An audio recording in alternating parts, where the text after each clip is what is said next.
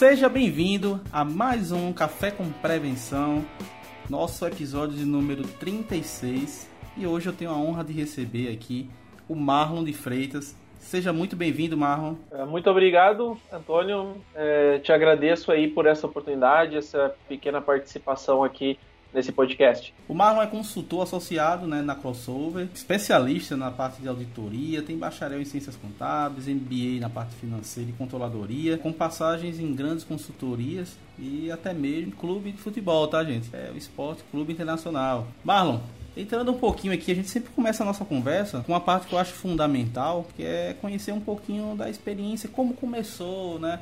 Uh, esse profissional. Que, às vezes a gente tem uma história que não diretamente começou na auditoria, no seu caso. Mais uma vez aqui eu te agradeço, então, Antônio, é, por esse espaço, é, poder compartilhar um pouco aí com o pessoal que, que vai nos ouvir, é, relacionado a, a, temas principalmente da minha área, que é a auditoria, né? A auditoria interna, principalmente. Aqui com um pouco de gestão de risco, controle interno, que é tudo isso aí que é voltado à minha experiência.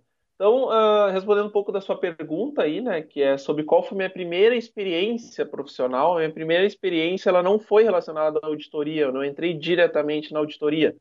Acredito que a maioria das pessoas até não não não começam diretamente. Né? Então, minha primeira experiência profissional foi alguns anos atrás, aí mais de 10 anos. Eu me formei em ciências contábeis e entrei numa empresa de que fazia esses trabalhos de empréstimo consignado. Né? Então, na área de atendimento ao corretor da empresa. Então, eu fazia uma parte muito de atendimento mesmo, é, fazia alguns cálculos, ajudava nos cálculos de, de empréstimo, valores, percentuais, e atendia os corretores da empresa. Então, algo que a princípio não tinha muito a ver né, com a minha formação de contábeis lá no início, mas foi ali a minha primeira trajetória, né? Então foi meu o início ou o pontapé inicial da minha trajetória profissional foi nessa empresa, que é uma das maiores hoje do estado do Rio Grande do Sul, né? Então ali que a gente começou aí uma uma trajetória profissional assim que veio a chegar hoje assim no que eu vou poder comentar um pouco depois, a toda a experiência de auditoria interna, né? Mas basicamente é isso. E como foi essa virada, Marlon? Como é que você chegou, no caso, na área da auditoria? Ah, então, assim, é, o pessoal entender até um pouco mais, né, talvez até porque é um ramo muito específico esse que eu comecei, né? Que foi era uma empresa de consignado, é uma empresa que fazia o quê? Ela fazia todo o meio de campo entre, uh, por exemplo, funcionários públicos que queriam realizar algum empréstimo, né, algum financiamento bancário, então, essa empresa entrava e fazia o meio de campo com os bancos. Então, é essa parte que eu trabalhava. Então, assim, nada a ver, mas eu entrei nessa empresa. Depois, é, dentro da empresa, eu fui realocado para o setor financeiro dela. E aí sim que eu comecei a trabalhar mais afim com a minha formação, que era contábeis.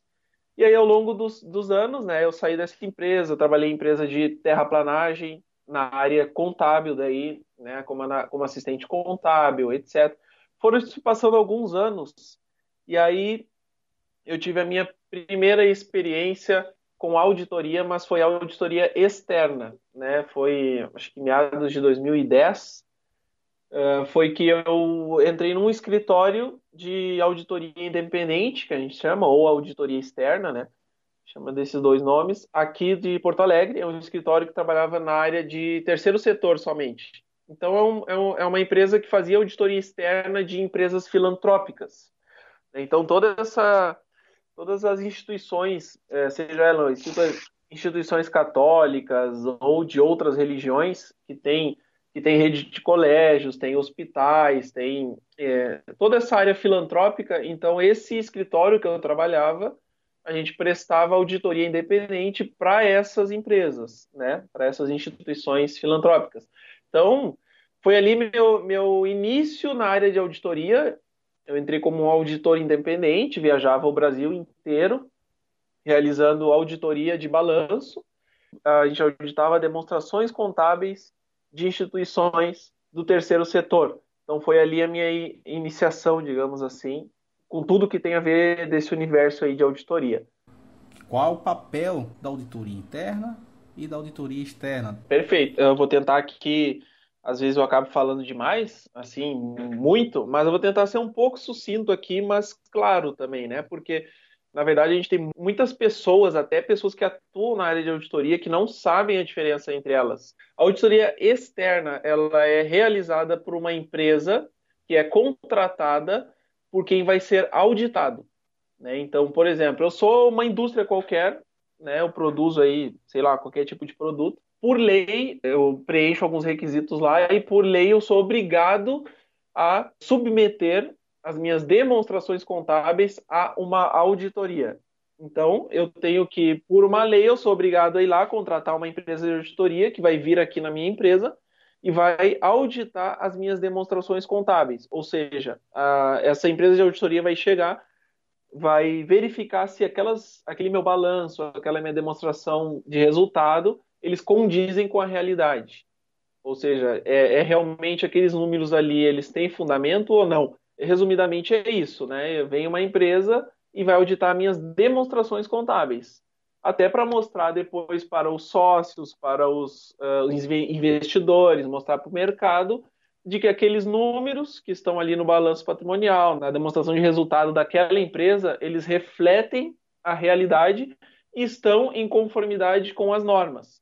A auditoria interna ela é feita por funcionários da própria empresa. Então, pegando o mesmo exemplo da indústria, né, que contratou a auditoria externa, ela pode ter uma auditoria interna também, só que a auditoria interna dela vai ser feita pelo seu próprio funcionário dentro da própria empresa.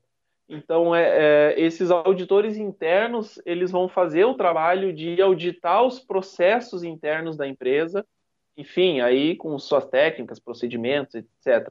Mas a diferença é essa. O auditor interno, ele é funcionário da própria empresa e ele vai auditar sua própria empresa, e o auditor externo, ele, é como o nome próprio diz, é uma empresa externa que vem auditar as demonstrações contábeis. Eu posso entrar um pouco mais na auditoria interna, que é o ramo que eu tive mais experiência do que a externa. Né? Então, o papel da auditoria interna qual é? A auditoria interna ela tem que fornecer para a alta administração né, para a direção da empresa é, avaliações que vão avaliar é, o processo de gestão de risco da empresa, os controles internos da empresa, a eficiência da governança ou a eficácia da governança. Então, são todas essas questões que a auditoria interna vai é, trabalhar, né, que ela vai realizar isso dentro da própria organização. Então, eu acho que seria isto, mais ou menos, que a gente pode tentar explicar de cada uma dessas áreas, ok? Marlon, qual é o perfil e algumas competências do auditor interno? Então, assim, o que, que eu posso falar da auditoria interna, assim, o que, que as pessoas precisam saber, o que, que precisa ter, o que, que precisa desenvolver de habilidade, de competência para ser um auditor interno, né? Então, a gente tem, o auditor interno, ele precisa ter alguns atributos éticos, né? É, eu vou dividir em dois grandes grupos, assim para o pessoal entender um pouco. É, vou falar de competências pessoais e conhecimento técnico. São dois grupos diferentes. Então, assim, o que, que um auditor, o que, que um profissional precisa ter é, de competência pessoal para ser um bom profissional, né? Ou para se encaixar como um auditor interno? Eu cito aqui visão analítica e crítica, né? Então, o auditor, o profissional, ele precisa ter uma visão muito crítica sobre tudo que ele vai fazer, sobre todo o trabalho. Então, assim, ah, documentos, relatórios, tudo que ele for é, receber, que ele for trabalhar em cima, ele precisa ter uma visão muito crítica.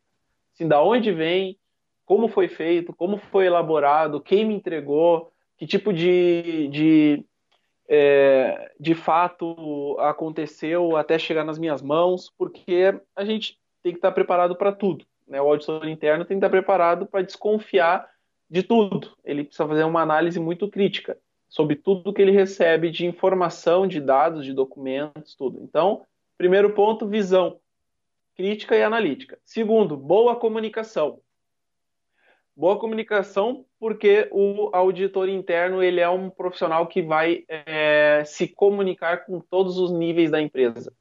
Então você vai desde é, conversar, entrar em contato com um assistente de qualquer setor, assim como você também vai falar com o gerente do, de um outro determinado setor. Então você vai caminhar por vários níveis dentro da empresa e você precisa ter muita boa comunicação para isso.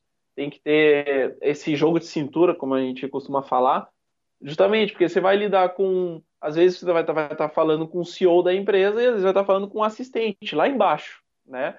Vai estar tá falando com um operacional de chão de fábrica para conhecer a atividade dele, o processo. Então, o auditor precisa ter essa boa comunicação. Terceiro item de competência pessoal: trabalho em equipe. Trabalho em equipe porque, eh, justamente, a gente muitas vezes a gente vai trabalhar com outros auditores. Cada um tem sua experiência, cada um tem sua visão, cada um tem sua forma de trabalhar. E, e, muitas vezes, assim como o trabalho de auditoria às vezes é complexo, de, em cima de processos e tal, a gente precisa a, dividir o trabalho em, em, dois, três, quatro pessoas.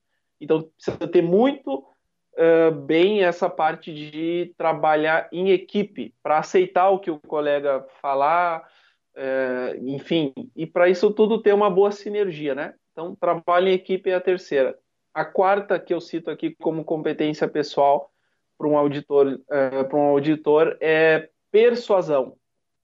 Então a gente precisa, sem persuasão a gente não vai muito longe, uh, porque assim uh, a gente vai precisar ter, eu, eu falo de novo sobre o jogo de cintura, né? Por exemplo, eu vou precisar solicitar documentação, solicitar relatórios, solicitar informações para as áreas. E às vezes essas áreas não estão muito afim de fornecer algo para nós, porque de repente acham que a gente está ali só para prejudicar, só para é, apontar coisa ruim, e aí eles já, de repente, já estão meio fechados. Então, assim, a gente precisa ter um grau de persuasão muito bom para saber chegar nas pessoas, abordar as pessoas, fazer com que elas é, gerem, de repente, lá o relatório que a gente precisa, é, forneçam a nota, o documento que a gente está pedindo tal. Então, tem que ter toda uma, uma, uma forma de se trabalhar isso e a persuasão está no meio disso tudo. A gente tem que ser capaz de fazer com que as pessoas nos forneçam aquilo que a gente precisa. Né? Então, quarta competência pessoal seria essa. E a última, a quinta uh, competência pessoal que eu cito aqui é o zelo profissional. Então, alto nível de zelo profissional.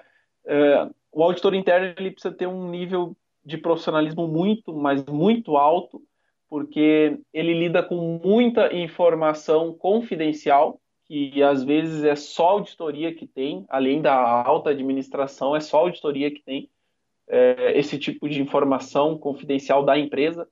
Então ele precisa ter um zelo assim profissional muito alto. Ele tem que ter essa responsabilidade, essa competência, saber que está lidando com coisas é, delicadas, né? E, e é isso. Então a gente fecha aqui os cinco pontos. É, eu deixo para ti, se tu quiser é, comentar algo desses cinco pontos que eu falei, Antônio, fica à vontade. É, eu repito, né, se for o caso. Então, assim, competência pessoal, eu falei, visão crítica, boa comunicação, trabalho em equipe, bom grau de persuasão e alto nível de zelo profissional.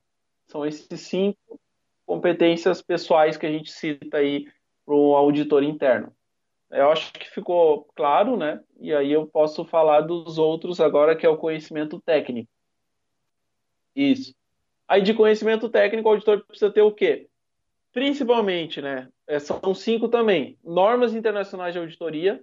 Ele precisa conhecer as normas internacionais, a gente chama de IPPF. Quem tiver curiosidade pode ir no site do IIA, que é o site dos auditores internos, do Instituto dos Auditores Internos do Brasil o iia.org.br, se eu não me engano, e lá você pode baixar as IPPFs, que a gente chama, que são as normas internacionais de auditoria interna. Então lá no site você tem, é, a pessoa pode baixar e, e dar uma lida, uma estudada em todas as normas internacionais. Ok? Então é preciso que o auditor interno saiba, porque ali você tem assim como que a auditoria interna atua, o que que ela faz, como que como que ela elabora relatório, como que ela emite opinião, tem tudo lá. E precisa ter esse guia e o auditor precisa saber disso, o auditor interno. Uh, ok, essa é a primeira. A segunda competência é, ou melhor, o segundo conhecimento técnico, né? É, digamos, segundo item dentro do grupo de conhecimento técnico do auditor, é as boas práticas. Então, o auditor interno também precisa saber é, quais que são as boas práticas da área de auditoria interna. Né? Ele precisa estar dentro, até para atuar da melhor forma, da forma correta, é, da forma com que se atua como padrão. Então, ele precisa entender e saber das boas práticas. Né? É o segundo item. O terceiro item é a proficiência na aplicação da metodologia. Então, o auditor interno ele precisa, ele precisa saber como aplicar a, a metodologia né, da forma correta para fazer o seu trabalho. Então, às vezes nós vamos fazer uma amostragem, às vezes nós vamos aplicar alguma técnica para levantar dados, para comparar dados, para que depois a gente possa lá no final emitir nossa opinião. Então, todo esse tipo de atividade é preciso que o auditor tenha proficiência no que ele estiver fazendo. Então, assim, ele não pode aplicar uma metodologia sem ter muita segurança ou fazer, digamos assim, de qualquer forma, de qualquer maneira. Não, ele precisa ter proficiência nisso. Então é bom estudar a metodologia, como que se aplica, as técnicas, os procedimentos, tudo da melhor forma possível. Ah, esse é o terceiro item. O quarto é a visão da dinâmica de negócios. Ou seja, o que, que é isso? O auditor interno, ele por ser interno, e, e a gente tem assim, ó, o auditor interno, ele não, não existem áreas específicas que ele vai se limitar a auditar. O auditor interno, ele vai auditar a empresa inteira, toda ela, né, de cabo a rabo, é justamente essas, essa, as palavras, de ponta a ponta. Então eu vou auditar desde a unidade da empresa que está lá no interior do Brasil, se eu tiver uma unidade, vou auditar ela também e vou auditar todas as áreas que estão dentro da empresa, RH, compras, financeiro, contabilidade, é, todas as áreas. Então, assim, ó, é preciso que o auditor conheça muito bem a sua empresa, conheça o seu negócio, qual é o produto da minha empresa, como que ela trabalha, como é que elas, qual que é a estrutura, qual que é o organograma. Às vezes a gente tem um sócio-diretor em algumas posições, como área comercial, ou às vezes área de operações, e acaba que a, a auditoria interna não auditando os números desse setor por ter um sócio-diretor. Então aí é um grave problema. Né? Isso, na verdade, até é bom que tu comentaste assim esse ponto, porque quando existe um cenário desse que tu comentou, aí a gente já tem um problema desde o início. A gente já tem um problema instaurado desde o início, que é a, a perda de independência da auditoria interna. Porque, assim, a auditoria interna ela precisa ter completa e total independência dentro da empresa. Primeiro que ela precisa responder ao mais alto escalão dentro da empresa e, e a mais ninguém. Então, assim, ó, por mais que seja um sócio diretor, ele é diretor do comercial e tal. O auditor interno nunca pode ficar sujeito a uma área, a uma gestão, a uma, a uma, a uma questão como essa, como tu comentou. Até porque ela perde independência, que nem você comentou aí, o auditor não vai conseguir auditar um departamento porque o gestor desse departamento é, é diretor, é, é um sócio da empresa. Então precisa ser definido isso lá no início quando a auditoria for instalada ou implementada, estruturada, ela precisa ter independência total dentro da empresa. Ela não pode estar sujeita a ninguém, é, só ao alto escalão, à alta administração, a um conselho dentro da empresa, justamente para não ter esse tipo de, é, de problema, né, que vai prejudicar o seu trabalho. Então é isso que, que eu deixo como comentário aí. E aí a gente volta lá na questão que eu estava falando, que é o, a visão dinâmica dos negócios, né? né? Que é justamente isso. O auditor interno precisa conhecer toda a sua empresa, toda, sem, sem, é, sem distinção de nada. É, justamente para isso, para que ela entenda do que, que ela está trabalhando, no que, que ela está trabalhando. E como último é, item dentro de conhecimento técnico que o auditor precisa ter é conhecimento de leis e regulamentos. Então, assim, é, e aqui, quando a gente fala em leis e regulamentos, a gente está falando de tudo geral. É, o auditor interno precisa ter um conhecimento de CLT, precisa ter um conhecimento de lei de terceirizações, e principalmente aquelas leis e regulamentos que é, estão diretamente ligados ao negócio da empresa. Né? Um exemplo que eu dou aqui, se é um auditor interno de um banco, você precisa saber a lei que regula o banco né? Porque a gente tem aí leis do Banco Central, por exemplo, lei, é, normas ou leis financeiras, você precisa conhecer. Então, o auditor interno precisa ter um alto conhecimento de leis, regulamentos externos que afetam direta ou indiretamente a empresa. Né? Então, a gente fecha aí o grupo de conhecimento técnico e eu repetindo os cinco itens para quem estiver ouvindo pode anotar se perdeu. É conhecimento de normas internacionais de auditoria, boas práticas, proficiência na aplicação da metodologia, visão da dinâmica de negócios e conhecimento de leis e regulamentos. Né? Então é isso aí, uma, uma pincelada assim no que, que forma ou que, que formaria um, um profissional de auditoria interna. A gente, ao longo do tempo, a gente vai buscando tudo isso, né? Cada profissional vai às vezes uma área ou outra não é tão desenvolvida, mas a gente tem que correr atrás e ir aprendendo, evoluindo, buscando e melhorando cada vez mais. Ótimo, ótimo. Espero que todos vocês que estão nos escutando estejam aí com papel e caneta anotando, tá? Se não tiver, volta um é. pouquinho e vá anotando aí que são pontos importantíssimos. É uma aula aqui, tá? Exatamente.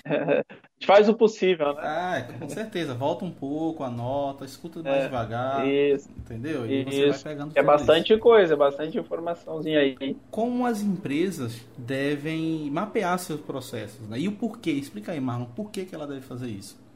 Toda empresa, ela tem processos.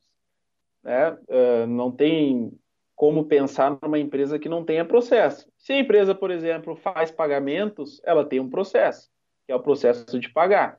Ah, em determinado momento vai entrar uma, a empresa vai ter a necessidade de fazer uma compra, aí vai lá um, um funcionário lá da área de compra lá, vai ligar para uma empresa, vai pedir orçamento, vai receber um orçamento, aí, aí passa esse orçamento adiante, aí o pessoal responsável por, por pagar, né, geralmente o financeiro, aí você vai lá, vai pagar pelo produto, o produto vai chegar na sua empresa, vai receber, ficar, tudo isso aqui é um processo, né, um processo e existe na empresa. E todas as empresas têm processos.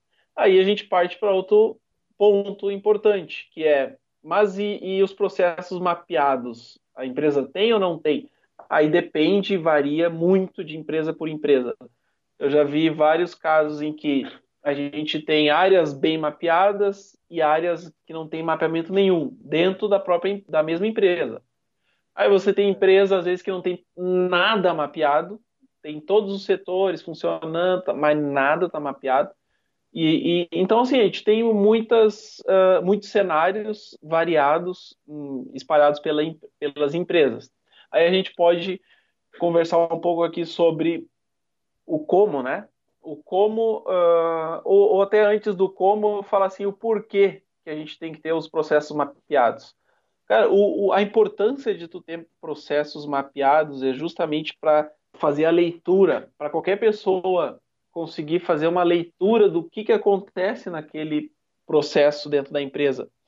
Aí mais à frente a gente poderia até aprofundar um pouco mais, assim, porque a gente fala em controles internos, a gente fala em riscos.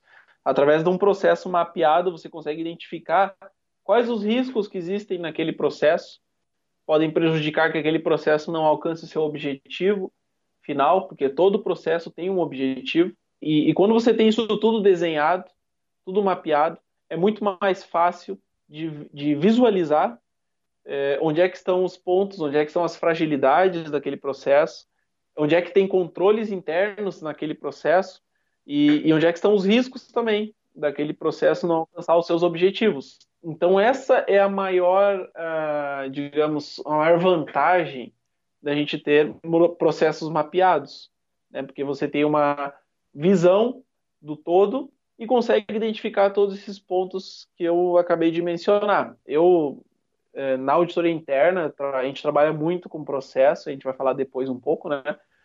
É, com processo mapeado. Quando o processo não é mapeado, o auditor interno acaba mapeando né? justamente para ele conseguir fazer o seu trabalho, senão é, é, é, não tem como fazer o trabalho sem um processo mapeado. É muito difícil. Então a gente acaba mapeando o processo. E aí a gente pode falar assim, ah, como que deve mapear, né? O, o, o que fazer para mapear? É, talvez quem esteja ouvindo aqui, é, a gente pensa assim, quando a gente fala em mapeamento de processo, você pensa naquelas caixinhas, né? E é exatamente isso. O processo mapeado pode ser é, o mais comum, o mais utilizado, são aquelas caixinhas que uma vai ligando na outra, né? Então, o mapeamento, resumidamente, é isso. É o famoso fluxo. É você identificar como é que funciona todo o processo X e, e transformar isso naqueles desenhos, né? Naqueles desenhos do fluxo. E aí isso fica tudo numa visão bem mais é, fácil para todo mundo, para qualquer pessoa, para qualquer profissional ou qualquer área dentro da empresa que for realizar algum trabalho no processo possa identificar. Então, a gente tem esse auditoria interna, usa os fluxos, é, uma área de controle interno usa fluxo, gestão de risco usa fluxo, outras áreas também usam para os, seus fins, assim, quaisquer que sejam, né, melhoria do processo, enfim. Então é isso. Né? Então, assim, existem, existem formas, o pessoal usa, geralmente as pessoas usam softwares, assim, até softwares gratuitos, meio Bizage, que ele é muito conhecido, né? E é muito conhecido e muito utilizado pelas pessoas. Você pode usar o Bizage tranquilamente para mapear o processo pode fazer um processo mapeado na forma descritiva, que a gente fala, que é escrever mesmo no texto. Ele é menos utilizado porque talvez não é tão didático assim do como fazer visualmente assim num visage com as caixinhas, né, que a gente fala. Mas às vezes também pode se fazer descritivo, né? Escrever, ah, entra na área tal a nota, aí se a nota ela for lançada, ela vai para tal sistema, tal. Mas, enfim, são essas duas formas que se tem para mapear. E, como eu já disse, a importância do mapeamento é justamente ele é uma base para diversos trabalhos, né? De diversas áreas.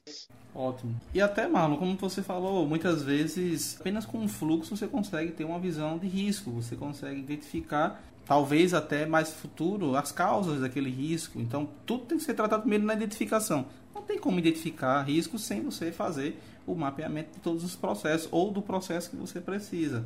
Esse é o ponto de partida. E como você Isso. falou hoje, assim, ah, tem toda empresa tem que ter o processo. Você falou muito bem aí, colocou muito bem que ela tem que ter o processo, mas muitas vezes esse processo não está é, no papel, não existe uma norma, isso. não existe nada isso. no papel. E isso dificulta Exatamente. muito. Tem empresários hoje que têm uma dificuldade do seguinte: eu dependo do auditor Balbino, depende do auditor Marlon. Se ele ficar doente, ferrou, porque quem sabe tudo é ele. Exato. Né? Exatamente. É, é, a auditoria Perfeito. no olho. É por isso que a gente tem uma. O, o processo, o processo ele precisa estar mapeadinho também. É, esse é outro motivo. Normalmente eu tenho lá um profissional que ele tem tudo na cabeça, ótimo, ele sabe fazer tudo, mas e o dia que ele sair? O dia que ele ficar doente? É, é vai entrar outra pessoa que não sabe nem começar, não sabe o que tem que fazer se tu tem uma, um processo mapeado, a pessoa pode simplesmente ler o processo e, e, e sair executando as tarefas, né? Eh, de acordo com o que está ali mostrado. Então a empresa não perde esse, esse conhecimento, né? A empresa não perde conhecimento e o trabalho não para. Ô Marlo, e quais são as maiores dificuldades na hora de você implantar? Na hora que você criou você criou o fluxo, tá? Você precisa fazer alguma melhoria no processo. Quais são as maiores dificuldades que você já encontrou dentro de alguma empresa? É cultura, não existe. Eu acho que não existe, na minha opinião, é, simples opinião, não existe maior dificuldade do que a cultura interna. E toda empresa tem a sua cultura interna. Eu até me arrisco a dizer assim que é fácil tu elaborar uma política, uma norma, um procedimento. Isso aí, duas, três pessoas se reunindo numa sala, um auditor tal, lá escreve dez páginas de política. Ok, perfeito. Mas e fazer isso implementar? Fazer as pessoas seguirem? Isso é o mais difícil, é a cultura. Então, dependendo da cultura, tem pessoas, de repente, pega aqueles casos de empresas familiares, né, que cresceram rapidamente, e aí tu tem muitas pessoas lá dentro que estão há muito tempo na empresa, pessoas que não se atualizaram, pessoas que estão é, paradas no tempo, né, e, e, e, por exemplo, tu tem pessoas que fazem a mesma coisa que fazem há 10 anos atrás, fazem hoje, é, uhum. Não, eu não a, a, empresa tem o sistema X, mas eu não, não me sinto bem com o sistema X, eu vou continuar fazendo a minha planilha aqui. Eu falei, eu, eu, eu já vi trabalhos, já vi situações em empresas em que a empresa tinha software de, de RP, assim, né? né? E tinha pessoas que tinham seu caderninho de bolso, de bolso não, de, de colo, seu caderno onde ela fazia as anotações, onde ela tinha o seu passo a passo do trabalho, onde ela fazia as suas, é, às vezes, conciliações, conferências, tal, tudo num caderno de papel escrito à mão. Por quê? Porque a pessoa sempre fez assim, sempre esteve ali, tá ali há, há 20 anos na empresa, e não evoluiu, não se abriu, não quer abrir mão daquilo e tal. Então, assim, ó, é a cultura, você fazer com que a pessoa entenda que, que precisa ter melhorias, que o processo precisa melhorar, precisa modernizar, precisa é, é, deixar de fazer atividades que ela fazia antes para fazer novas atividades que a empresa acha que são mais eficientes, né? Então, isso eu acho que é o maior problema hoje, né? É, porque, que nem eu falei antes, é, elaborar uma política, uma norma, um procedimento, dá um trabalho, tu leva um tempo às vezes, mas tu reúne, você reúne um grupo de pessoas, tal, que vai que vai elaborar essas normas, mas o maior desafio depois é fazer isso ser seguido pelas pessoas, é ser implantado. E aí, como resolver isso? Aí depende de cada empresa, né? Tem empresa que prefere renovar o seu quadro, né? Simplesmente assim. Tem outros que preferem fazer treinamentos com as pessoas e aos poucos ir mudando a cultura. Aí às vezes demora muito tempo para você mudar a cultura. Enfim, aí depende de cada empresa. Mas acho que essa é a mensagem principal, assim, a minha opinião, pelo menos, que eu já vi em alguns lugares, assim, é, é uma tremenda dificuldade quando a cultura interna é assim. Outro ponto que até entrando na questão do um pouquinho na questão do Conaud, eu vi a sua palestra, vi praticamente só perdi acho que duas palestras, se eu não estou enganado, mas eu vi praticamente todas as palestras. Oh. É, muito bom. Que ótimo. Ótimas palestras. Obrigado. É, teve um ponto que eu quis trazer para cá, para que você pudesse explicar melhor o porquê que devemos ter duas matrizes. Que o pessoal, ah, não, a minha matriz de controle e acaba misturando as coisas, né, confundindo muitas vezes e misturando a matriz de controle com a matriz de risco. E, e, e eu queria que você explicasse um pouquinho para o pessoal por que, que tem que ter uma matriz de controle e outra matriz de risco. Tá ótimo, muito bom. Gostei muito de você ter trazido essa questão aí, porque eu acho que ela é muito interessante. E as pessoas vão entender assim a lógica do porquê disso e realmente você vai ver que é faz muito sentido trabalhar dessa forma. Eu até eu quero eu quero associar aqui esse esse conhecimento sobre esse ponto em específico, ao próprio Eduardo Pardini, que é a pessoa com qual eu trabalho hoje. O Eduardo Pardini é o diretor da consultoria Crossover, que hoje você comentou lá no início que eu sou consultor associado da Crossover. E, e a Crossover tem treinamentos aí no Brasil inteiro, presenciais na área de auditoria, gestão de riscos, enfim. E o Eduardo Pardini é uma pessoa muito, é um profissional muito respeitado e conhecido no meio. E, e, realmente é, ele é muito, principalmente meio público e meio privado também. E, e eu aprendi muito com ele ultimamente, e, e essa é um dos pontos que a gente já conversou bastante, e, e eu quero aqui deixar associado essa parte associada a ele, né? Uh, todo esse conhecimento que eu vou replicar para quem estiver nos ouvindo agora. Uh, por que, que a gente. Uh, não vou dizer que tu tem que ter, né? Não vou dizer que é obrigação de ninguém, mas eu, é uma orientação. E aí as pessoas entendendo por que eu, eu tenho certeza que vão acatar, né, digamos assim, uh, essa orientação de ter duas matrizes separadas. Porque muita gente faz uma matriz e bota tudo lá dentro. Exato. Você pega todos os riscos, todos os controles, junta tudo numa matriz só e já sai trabalhando e tal. E por que, que a gente traz esse conhecimento aí pela crossover de ter duas matrizes separadas? E eu fiz na prática um trabalho com duas matrizes separadas e é outro mundo, completamente diferente. A maioria das pessoas, ao elaborar uma matriz de riscos e relaciona todos os riscos na matriz, ela também vai lá e relaciona todos os controles que vão mitigar cada um daqueles riscos, né? Geralmente é isso que se faz.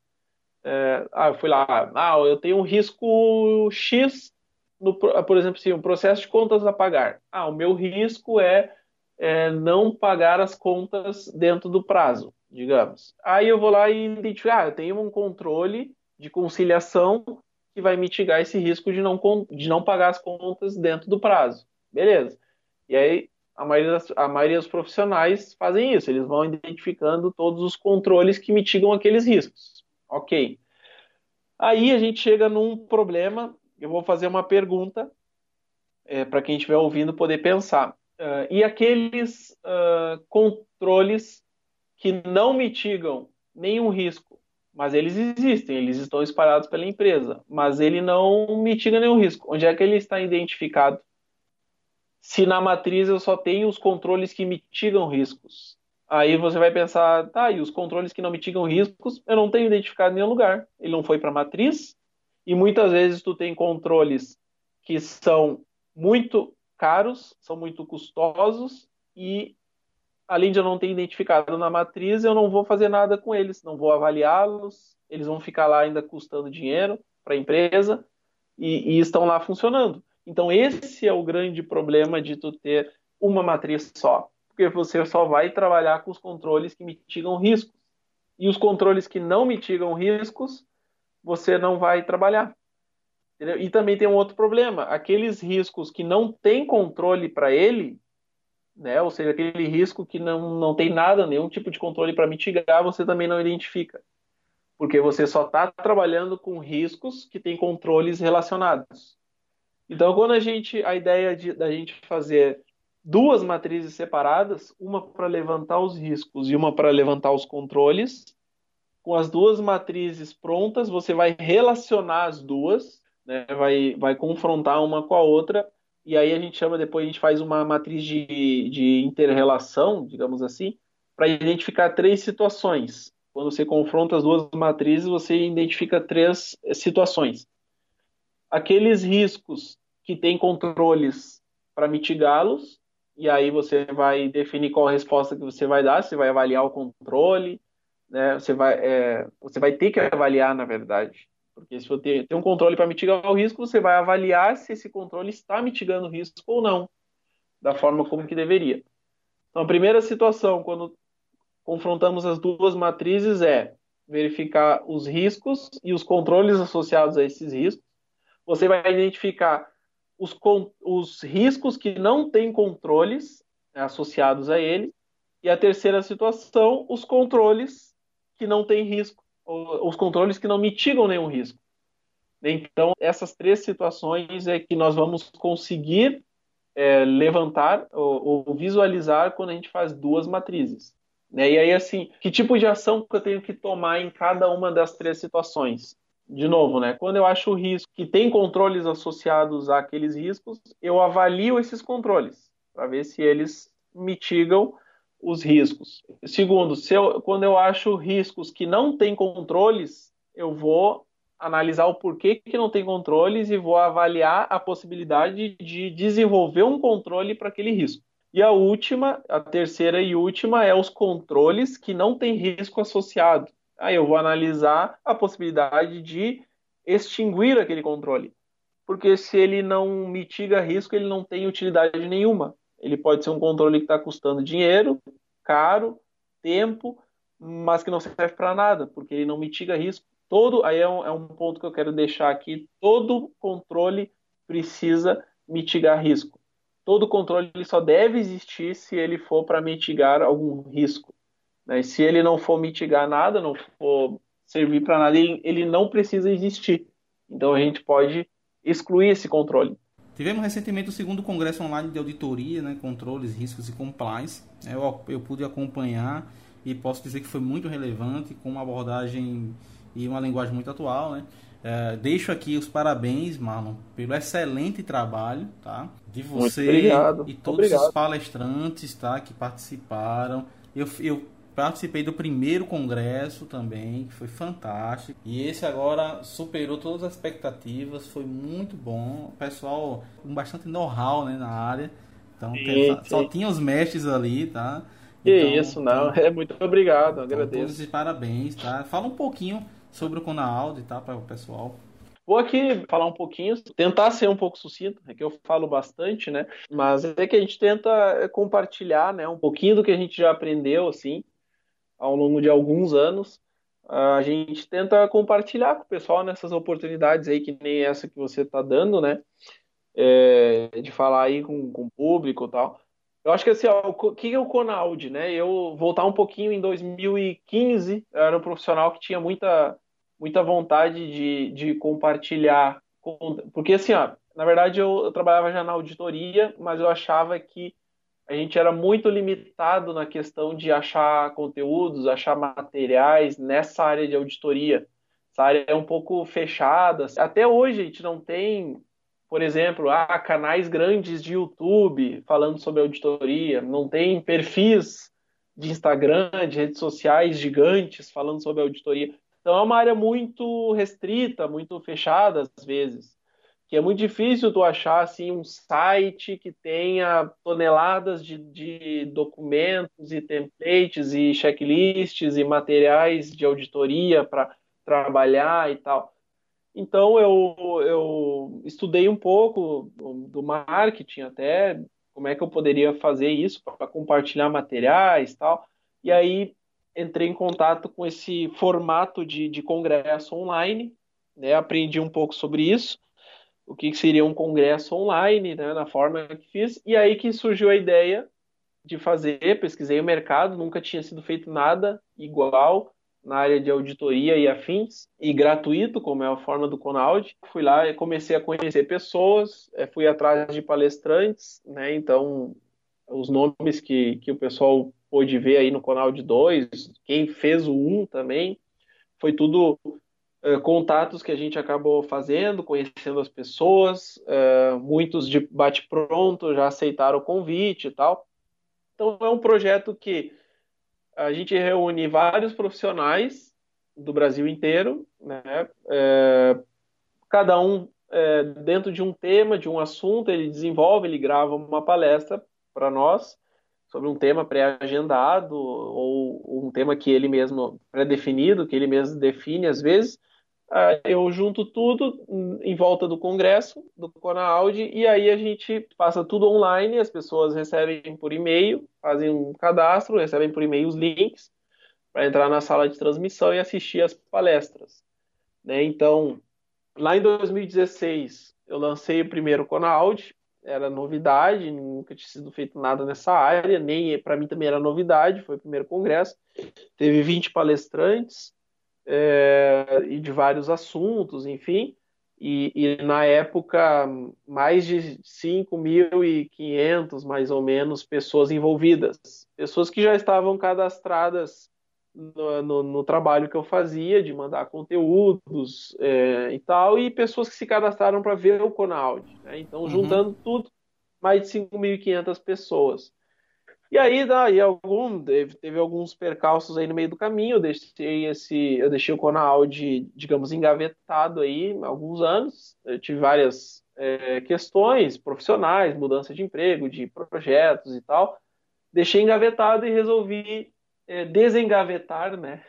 Agora em 2019, só três anos depois, dois anos depois, dois anos e meio, o segundo Conaud né? Que aí agora em junho já passou, a gente teve o segundo Conaud, de novo com 20 palestrantes, mais ou menos a metade, um pouquinho menos da metade já era do Conaud 1, voltaram para o 2 e mais novos palestrantes. Teve excelentes palestrantes aí, como o próprio Balbino comentou. Verdade. A gente trouxe, é, aí teve mais, dessa vez teve 4 mil e poucos, foi excelente, foi um sucesso de novo. Muitas pessoas elogiaram, participaram. A gente teve uma média de 100, uma média, né, de todas as palestras, uma média de 100 pessoas ao vivo em cada palestra. É, no momento que estava ocorrendo, então assim, numa semana que teve feriadão, palestras no horário comercial, né, que é 9 da manhã, 11 da manhã, tal, a gente teve uma média de 100 pessoas online, teve, parece que teve 220, 230 pessoas online. Ele serve justamente para trazer informação, trazer transformação para as pessoas.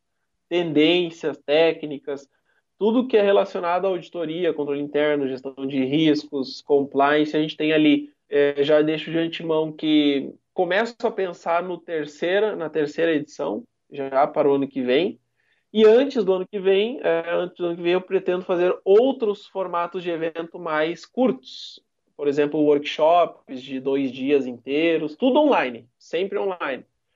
E aí quem tiver cadastrado vai receber todas as informações. Quem não conhece ainda é só entrar em www.conaud com dois as.com.br e botar o um e-mail lá que, que vai receber todas as informações é, sobre todos os eventos que, que a gente vai elaborar, que a gente vai lançar, e resumidamente é isso, Malmino, sobre o congresso. Vou deixar o link aqui, tá? Você está escutando, seja no, no, no iTunes, no, no, Spotify, vou deixar link aí para o Conaud, porque fica mais fácil para você acessar, tá? Para a gente aproveitar aqui o espaço, também tem um podcast, é isso? O Audcast. Eu tenho, tenho, tenho o Audcast. Eu até tenho que voltar a gravar. Eu gravei vários, aí depois entrou com a áudio, eu parei de gravar já faz escutei, alguns. Escutei, já faz, acho que um, é, acho que já faz uns dois meses que eu não gravo, dois ou três meses. Mas eu gravei 11 podcasts aí, que é Marlon de Freitas no SoundCloud. Eu tenho lá no SoundCloud só. Mas eu gravei aí, tem, aí eu falo de vários assuntos, tem muita dica lá sobre auditoria interna, sobre gestão de risco, sobre um monte de coisa que a gente acabou gravando.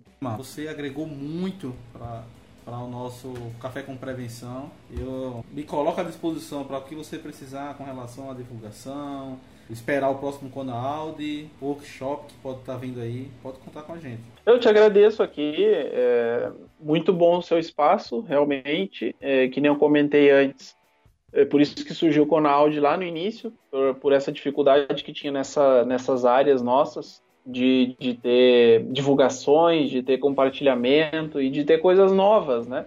Coisas modernas. Então, assim, a gente vê isso tudo em outras áreas e via pouco nessa nossa área, nessas nossas áreas de, de governança, auditoria, prevenção e etc.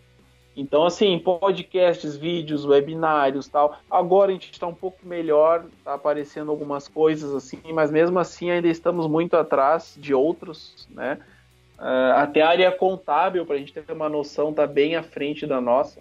Eu tenho, eu sigo perfis de Instagram de fala de contabilidade com muita gente seguindo. É, tem canais de YouTube, tem eventos de contabilidade que já está mais avançado do que nós. Então, é, mais uma vez, eu agradeço pelo espaço aí, pela janela. Muito legal o trabalho, seu também. E eu acho que é isso, a gente tem que. É, quanto mais puder é, modernizar, melhor, né? É, toda essa parte aí do conhecimento para as pessoas poderem também acessar e ter e, e evoluir, e transformar a sua carreira de alguma forma, né? Um pouquinho que a gente puder ajudar já está valendo. Marlon, foi um grande prazer, tá? Forte abraço. Ok, muito obrigado e sucesso para todos estiverem ouvindo.